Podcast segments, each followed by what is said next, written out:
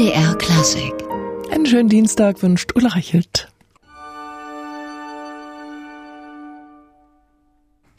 In der Version für Violine und Orchester spielten Lena Neudauer und die Deutsche Radiophilharmonie Saarbrücken Kaiserslautern den Springbrunnen von Robert Schumann, den er ursprünglich für Klavier zu vier Händen komponierte. Robert Schumann ist bei uns das Thema der kommenden Stunde. In Zwickau laufen die letzten Vorbereitungen für das diesjährige Schumannfest der Stadt. In diesem Jahr steht ganz klar Clara Schumann im Vordergrund.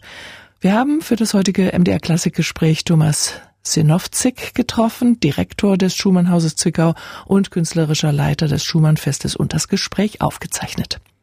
Herr Sinowczyk, Clara Schumann steht in diesem Jahr beim Schumannfest in Zwickau im Mittelpunkt. Wie wird sich das im Programm bemerkbar machen? Ja, alles dreht sich um Clara, ähm, aber auf ganz vielfältige Weise. Also wir haben ein buntes Programm, bunter als je zuvor, glaube ich, was von Konzerten geht. Es gibt ein Eröffnungskonzert, da gibt es sogar mehrere Uraufführungen auf Clara bezogen. Wir haben Klavierabend mit Konstanze Eichhorst, die seit den 80er Jahren eine der führenden Interpretinnen auch für Clara Schumann ist. Äh, wir rekonstruieren ein Konzertprogramm, wie es Clara Schumann gespielt hat da ist Ragnar Schirmer und Peter Bruns sind da zu erleben. Und wir haben aber auch, ja, wir gehen weit in die Genres. Also wir haben Theaterveranstaltungen, zwei, die wir aus Norddeutschland importiert haben. Es ist ganz spannend. Das eine ist äh, vom Puppentheater Laboratorium aus Oldenburg. Die haben vor einigen Jahren eine sehr schöne Clara und Robert Schumann Inszenierung gemacht, ganz super süß gemacht. Alle, die es gesehen haben, waren begeistert und es war immer ausverkauft in Oldenburg. Und die sind zum ersten Mal jetzt hier in Mitteldeutschland zu erleben. Und das andere ist auch aus dem hohen Norden, aus Kiel, eine Produktion, die da vor einigen Jahren am Theater entstanden ist, Musiktheater. Clara ist selbst auf der Bühne als Sängerin und Schauspielerin ähm, und erinnert sich oder äh, reflektiert so die Zeit, als Robert Schumann in Ende nicht ist, mit Originalzitaten und mit Liedern von Clara Schumann auch zu hören, natürlich auch von Robert Schumann. Das ist ein Projekt, was Leo Seberski, Generalmusikdirektor jetzt hier in Zwickau, entworfen hat und auch das war in Kiel immer ausverkauft. Der ist jetzt zum ersten Mal hier in Zwickau zu erleben. Sie hatten das Eröffnungskonzert übermorgen schon erwähnt. Da wird es Musik von Clara und Robert Schumann geben und etwas noch nie Gehörtes. Was wird das sein? Wir haben eine Auftragskomposition vergeben an eine heutige zeitgenössische Komponistin, also Nachfolgerin Clara Schumanns, Charlotte Seiter. Und sind sehr froh, dass sie spontan gesagt hat, ja, das finde ich verlockend, das mache ich. Und sie hat eine Komposition geschrieben mit dem Titel Sie, die spricht. Und die wird hier in Zwickau uraufgeführt. Das andere ist, äh, als Clara zum ersten Mal hier in Zwickau aufgetreten ist, 1832, da wurde auch Robert Schumanns Sinfonie, Jugendsinfonie nennt man sie auch, aufgeführt, G-Moll, die sogenannte Zwickauer Sinfonie, aber nur mit einem Satz. Und Robert Schumann hat aber mehr von der Sinfonie vollendet. Der zweite ist völlig abgeschlossen und vom dritten und vierten gibt es Entwürfe und die hat für uns ein Komponist in Leipzig, Olaf Kröger, äh, weiter bearbeitet und diese komplette Fassung in vier Sätzen wird man jetzt zum ersten Mal hier in Zwickau erleben können. Und wie hat er das gemacht, diese Vervollständigung? Hat er sich an der Stilistik von Schumann orientiert oder im modernen zeitgenössischen Stil? Nee, das ist im Stile von Schumann quasi rekonstruiert. Konstanze Eichhorst hatten Sie schon erwähnt mit dem Clara-Programm. Dabei fällt auf, es gibt einmal Clara Wieck und einmal Clara Schumann. Also Sie machen einen Unterschied zwischen der Clara vor der Heirat mit Robert und danach.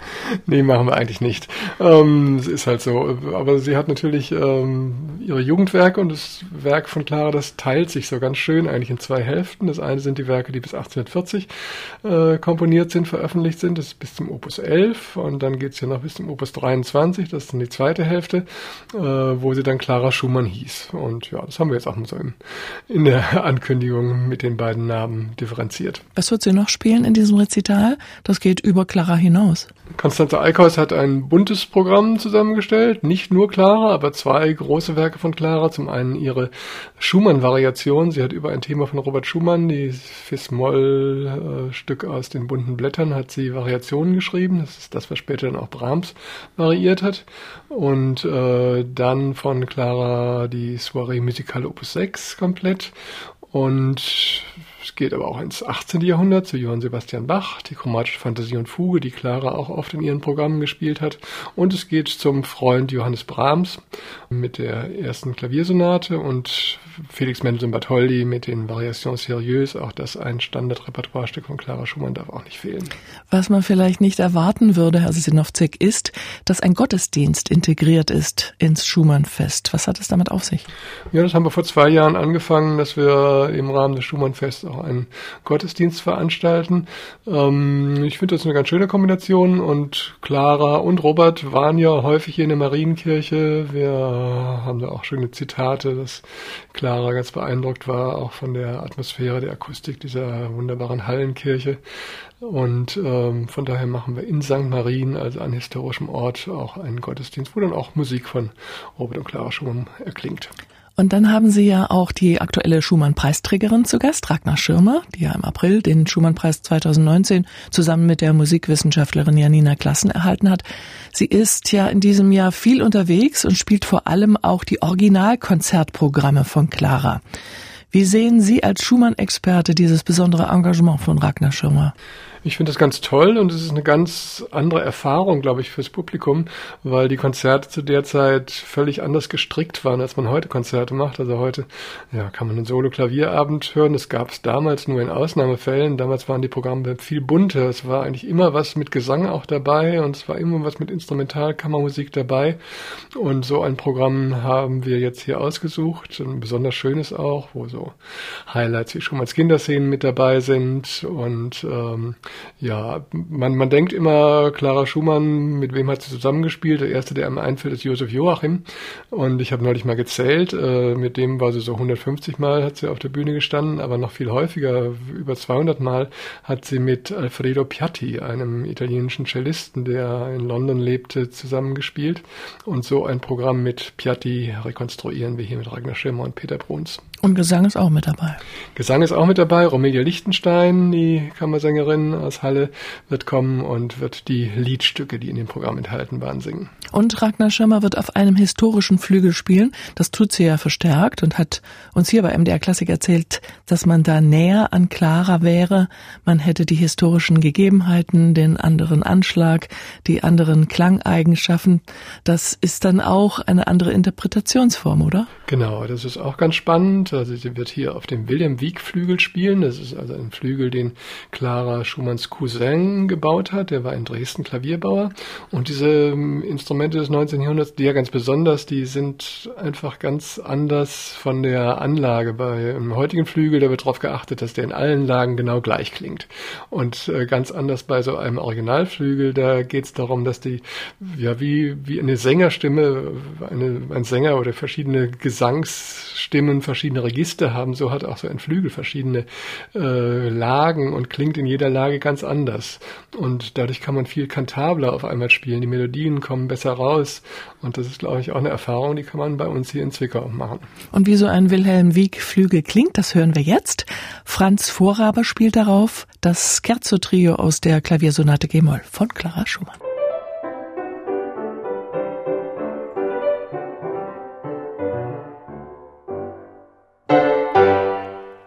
Franz Vorraber spielte auf einem Wilhelm Wieck Flügel Musik von Clara Schumann. Beim Schumannfest in Zwickau wird das am 9. Juni Ragnar Schirmer tun. Mit dabei auch Peter Bruns, Cello und Kammersängerin Romelia Lichtenstein.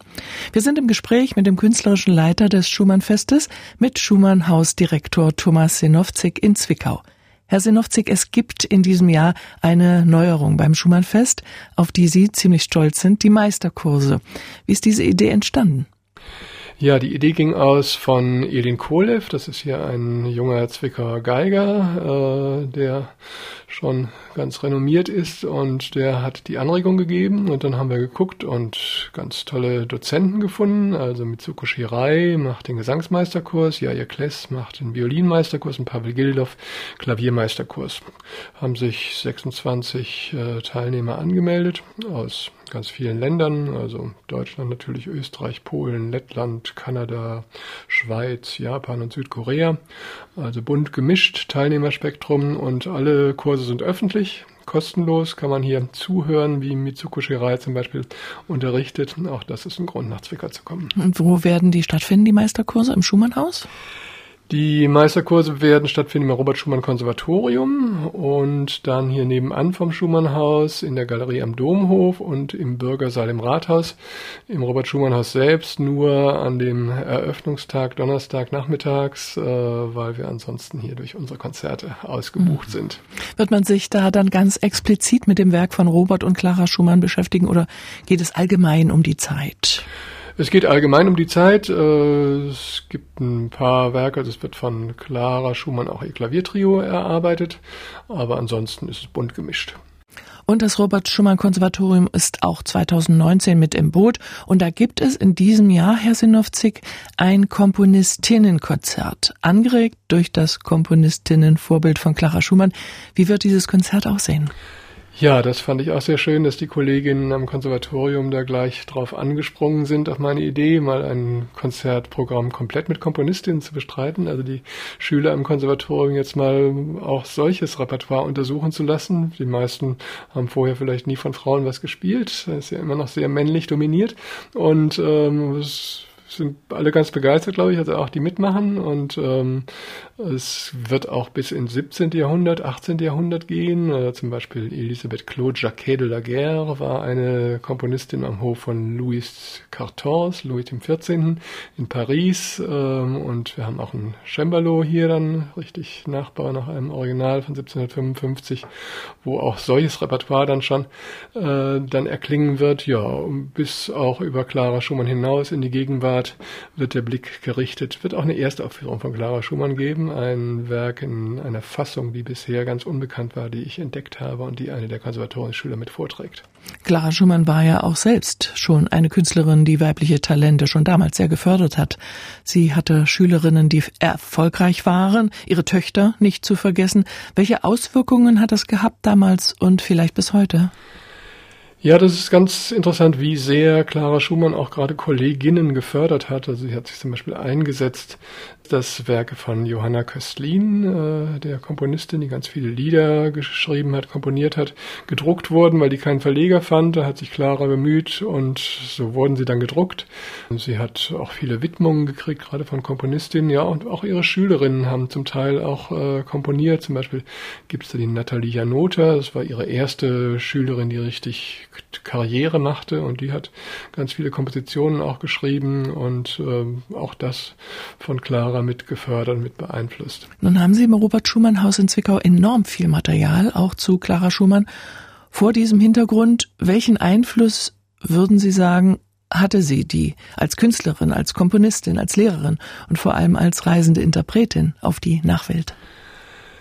Also wenn man so guckt im 19. Jahrhundert, äh, was es sonst an Komponistinnen gab, das sind nicht so viele und äh, kaum eine Komponistin hat wirklich so ein umfangreiches Oeuvre auch im Druck veröffentlicht wie Clara Schumann.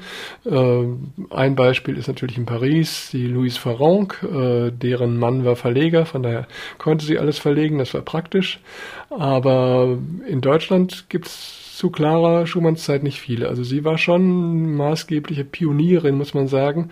Und in ihrer Nachfolge haben dann immer mehr Frauen komponiert. Edith Smythe und äh, dann Nadia Boulanger, was man erwähnen will. Und Heute etabliert sich das zunehmend. Ist immer noch kein Gleichgewicht, glaube ich. Ist noch viel aufzuholen. Aber ja, ich stamme selbst aus der Komponistinnenstadt Unna. Die bezeichnet sich selbst als Komponistinnenstadt, weil 1986, glaube ich, zum ersten Mal ein Komponistinnenfestival durchgeführt wurde. Und dann gibt es eine Komponistinnenbibliothek da und es wurde, wurden Stadtmusikerinnen angestellt. Also von daher bin ich so ein bisschen damit groß geworden, auch mit diesem Komponistinnen-Szene und ich finde das ganz spannend. Da ist auch viel zu entdecken und auch viel zu fördern. Und Sie stellen auch eine Clara Schumann-Biografie vor, verfasst von Irmgard Knechtges-Obrecht, die mit Ihnen und Petra Diesner auch die Briefedition herausgegeben hat. Clara Schumann, ein Leben für die Musik heißt dieses noch ganz frisch auf dem Markt erschienene Buch. Sie werden dann am Klavier sitzen. Wie wird dieser Abend aussehen? Clara Schumann-Biografie von Irmgard Knechtes-Ulrich, die ist jetzt gerade erschienen, sehr interessant. Ähm, wissenschaftliche Buchgesellschaft, aber nicht wissenschaftlich, sondern populärwissenschaftlich, sehr schön geschrieben. Und ja, es wird Lesung geben aus diesem neuen Buch und dazu werde ich Musik von Clara Schumann spielen. Und es wird nicht der einzige Abend sein, an dem man viel über Clara Schumann erfährt. Es gibt auch noch wissenschaftliche Vorträge. Also beim Schumannfest haben wir noch eine ganz tolle Sache, dass Wolfgang Seibold, der kommt aus der Gegend von Karlsruhe, ist auch inzwischen Ehrenmitglied der Robert Schumann Gesellschaft seit letztem Jahr und der hat einen wunderbaren Vortrag Clara und das liebe Geld. Also da geht's über die Finanzsituation von Clara. Und da hat er einiges geforscht und das ist ganz spannend, äh, wie viel Clara verdient hat mit ihren Konzerten. Das kann man erleben. Und es ist nicht nur ein trockener Vortrag, sondern äh, er wird musikalisch unterstützt von einer sehr renommierten Pianistin, die reist extra aus Paris an, Mara Dobrescu, eine rumänische Pianistin, die sich auch frühzeitig auf Clara spezialisiert hat. Und hier ein paar schöne Stücke, unter anderem die beiden Scherzi von Clara Schumann im Programm hat. Und eins dieser beiden Scherzi hören wir jetzt, die Nummer zwei. In unserer Aufnahme sitzt Sophie Pacini am Klavier. Sophie Pacini spielte hier bei MDR Klassik das Scherzo Nummer 2 C-Moll Opus 14 von Clara Schumann Übermorgen beginnt das Schumannfest in Zwickau. Da wird dieses eben gehörte Scherzo auch erklingen, dann gespielt von Mara Dobrescu. Und im MDR Klassikgespräch heute der künstlerische Leiter des Robert Schumann Festes Zwickau, Schumann Hausdirektor Thomas Sinowczyk. Herr Sinowzek, Clara Schumann und das Geld heißt der Vortrag am 12. Juni 18 Uhr im Schumannhaus Zwickau. Und es gibt auch eine Ausstellung zu Clara, die wird am 7. Juni eröffnet. Clara on Tour. Da geht es um ihre vielen Konzertreisen und natürlich ums Geld, denn sie konzertierte ja, um Geld zu verdienen für die nicht kleine Familie. Wie wichtig waren diese Konzertreisen? Ja, ich glaube, es waren immer zwei Aspekte. Zum einen musste sie Geld verdienen, zum anderen fühlte sie aber auch die Berufung. Sie ist Künstlerin, sie will künstlerisch wirken, sie will auf der Bühne stehen. Und es zählte dann zum einen, wo ja, bejubelt sie das Publikum auch am meisten und zum anderen, wo verdient sie am meisten. Also von daher, wenn man guckt, wo hat sie am häufigsten gespielt, das war London. Da gab es Konzertsäle mit 2000 Leuten im Publikum und noch drüber und die waren immer ausverkauft, wenn klar Clara Schumann spielte. Und da verdiente sie aber auch das Vielfache von dem, was sie in Leipzig im Gewandhaus für ein Konzert kriegte. Nun hatten wir die Ausstellung gerade erwähnt. Was wird denn da bei Ihnen zu sehen sein? Ja, wir nennen das Clara Schumann on Tour. Es geht um Claras Konzerttourneen und sie war ja in ganz Europa unterwegs. Also sie war mehrfach in Russland. Sie war in ja, Deutschland natürlich rumgereist, Berlin, aber auch was damals Deutschland war, Breslau, Königsberg. Äh, sie ist nach Kopenhagen mehrfach gereist. Äh, sie war in Frankreich, in den Niederlanden, in Belgien, in England, äh, in der Schweiz. Überall hat sie Konzerte gegeben und wir haben ihre komplette Programmzettelsammlung. Das sind 1300 Programme, die sie selbst gesammelt hat. Und ja, werden zum einen diese Zettel ausstellen, aber das wäre natürlich langweilig. Wir versuchen das in den Kontext zu stellen. Wir haben zum einen dann Ansichten auch von den Konzertsälen, wie sah das damals aus und äh, damals zum Beispiel die Orchester, die saßen nicht, die standen, das war die Regel. Wie sah das aus? Ja, es gibt Beschreibungen von Zeitgenossen Clara Schumanns, die in ihren Konzerten war und dann so eine Konzertszene beschreiben. Das ist ganz spannend, sowas mal zu erleben, dass sie zum Beispiel Handschuhe dann auszog, bevor sie anfing zu spielen. Und ähm, wir haben, das finde ich auch sehr interessant, äh, ein paar originale Notendrucke aus dem 19. Jahrhundert. Da sind vier Werke, die sind erschienen in Budapest, in Kopenhagen und zwei in London, sind aber keine Werke von Clara Schumann, sondern es sind Werke, die sie gespielt hat. Da steht da immer drauf Played bei Madame Schumann oder so. Und es sind Werke von Bach, äh, Gluck und äh, Scarlatti und Robert Schumann. Und einfach das zeigt, wie populär sie eben war und wie das, wie die Stücke, die sie in einem Konzert spielte, dann gleich äh, so wichtig wurden, dass sie gedruckt wurden und alle Leute, die auch spielen wollten. Diese vielen Konzertzettel, die Clara über die Jahre gesammelt hat und die sie jetzt ausstellen bei sich im Schumannhaus. Was kann man aus dem Programm über die Entwicklung der Künstlerin Clara Schumann ablesen? Ja, das kann man zum Beispiel bei den Werken Robert Schumanns, die sie gespielt hat, sehen. Ja, anfangs muss sie sich da ganz vorsichtig dran tasten, weil Robert Schumann ist noch nicht so bekannt und wird nicht verstanden vom Publikum. Und das ändert sich aber mit den Jahrzehnten. Und sie hat zum Beispiel den Karneval zunächst nur in Privatkreisen vorgespielt und mit Erläuterungen. Und ab 1856 spielt sie ihn auch öffentlich, gibt dann aber fast immer auf den Programmzetteln eine schriftliche Erläuterung dazu, zum Hintergrund dieser komischen Komposition und spielt ihn aber jahrzehntelang nie vollständig, macht immer nur eine Auswahl und lässt einzelne Sätze aus. Und in ihrem allerletzten Konzert, was sie in England gegeben hat, 1888, da hat sie, nachdem vorher in der Presse geklagt war, warum lässt sie dann immer einzelne Sätze aus, da hat sie sich entschlossen, ihn wirklich mal vollständig zu spielen. Er hatte natürlich jubelnden Applaus und großen Erfolg und äh, da zeigt sich, wie sich eben auch ihre Spielweise, ihre Repertoiregestaltung entwickelt. Was kann man insgesamt sagen? Wie hat sie Programme gestaltet, sie dramaturgisch zusammengestellt? Ja, das ist auch ganz spannend. Sie hat schon bunt kombiniert, also auch 18. Jahrhundert ist ganz häufig vertreten, Bach, Händel, Scarlatti. Und ähm, sie macht dann so Blöcke, also wenn sie in Konzerten auftrat, dann gab es, wie gesagt, gemischte Programme, Vokal, Kammermusik und dann aber Solo-Blöcke, wo sie Klavier spielt. Und sie spielte dann entweder ein größeres Stück, oft von Robert Schumann oder auch eine Beethoven-Sonate, und dann noch einen zweiten Block mit einer Kombination von kleinen einzelnen Stücken. Und die waren bunt gemischt und äh, wir wissen aus solchen Zeitzeugenberichten, dass Clara Schumann die Praxis hatte, dass sie jedes Stück einleitete durch ein kleines Vorspiel. Sie hat auch später dann für ihre Töchter, ihre Schülerinnen solche Vorspiele aufgeschrieben, also wirklich ganz am Ende ihres Lebens, in den 1890er Jahren. Und da kann man dann so ein bisschen Eindruck da gewinnen. Und das war einfach auch ein Übergang, also wie sie von einem Stück zum anderen, wenn die Tonart nicht zusammenpasste, dann modelliert sie eben in ihren Überleitungen. Und das ist eine Praxis, die ja ist auch ganz wichtig zu verfolgen. Und es wird ja auch immer kolportiert, sie wäre neben Liszt eine der Pionierinnen dessen gewesen, was wir heute als Rezital oder Klavierabend kennen. Sie war durchaus Pionierin auf dem Gebiet. Das fing an auf ihrer Russlandreise, die sie mit Robert Schumann 1844 unternommen hat. Da schreibt sie das auch ihrem Vater, dass ich jetzt angefangen habe, Soloprogramme zu machen. Also das hatte natürlich für sie den Vorteil, sie musste nicht noch Sänger suchen, die da mitwirkten und musste nicht vorher proben mit denen. Und andererseits musste sie eben ein ganzes Konzert durchhalten. Das war auch nicht zu unterschätzen. Konzerte waren damals auch länger als heute. Und das fängt da an, 1844. Sie macht das dann, also in Deutschland gibt es nur noch ein Beispiel auf der Nordseeinsel Norderney.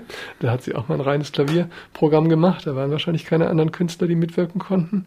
Und ansonsten geht das dann erst wieder in England, 1856 bei ihrer ersten Englandreise los, dass sie auch einige Soloprogramme macht und danach aber dann weniger in London als in kleineren englischen Orten, Provinzen, wo sie dann auch ab und zu Soloprogramme spielte. Aber es sind insgesamt in ihrem ja, 1300 Programmen, ja, vielleicht so zwei oder drei Dutzend, sind gar nicht so viele. Aber das war damals eben was ganz Neues und sie gehörte mit Franz Liszt schon zu denjenigen, die das propagiert haben und als erste ausprobiert haben. Sie bieten auch eine Konzertreihe an, die heißt Schumann Plus.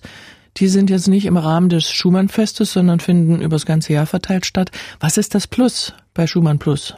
Das machen wir schon seit einigen Jahren unter diesem Titel und das heißt, es muss immer irgendwas von Robert und Clara Schumann dabei sein und das wird dann ergänzt durch, ja, entweder auch, wir hatten jetzt sogar auch Purcell, also 17. Jahrhundert dabei, also man kann in der Musikgeschichte zurückgehen und man kann auch ein bisschen in die Gegenwart, wir haben auch Zeitgenossen.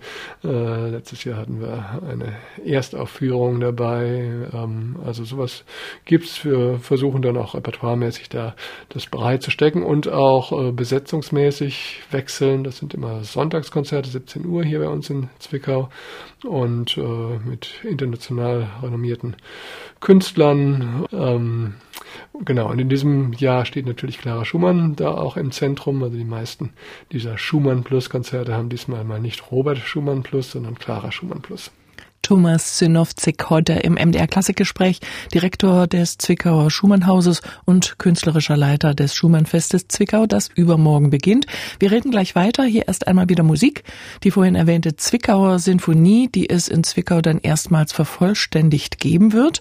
Hier hören wir jetzt den zweiten Satz Andantino Assai Allegretto mit dem Mendelssohn Kammerorchester Leipzig unter der Leitung von Peter Bruns, der ja in seiner Eigenschaft als Cellist dann auch beim Schumannfest in Zwickau zu Gast sein wird, zusammen mit Ragnar Schimmer und Romelia Lichtenstein.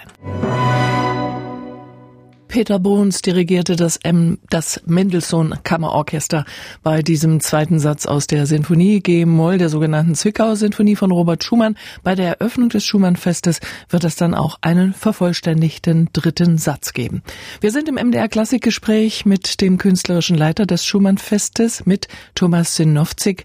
Herr Sinowczyk, Clara im Mittelpunkt des Schumann-Festes, der 200. Geburtstag ist ja im Herbst. Trotzdem gibt es bei Ihnen schon eine Geburtstagsparty.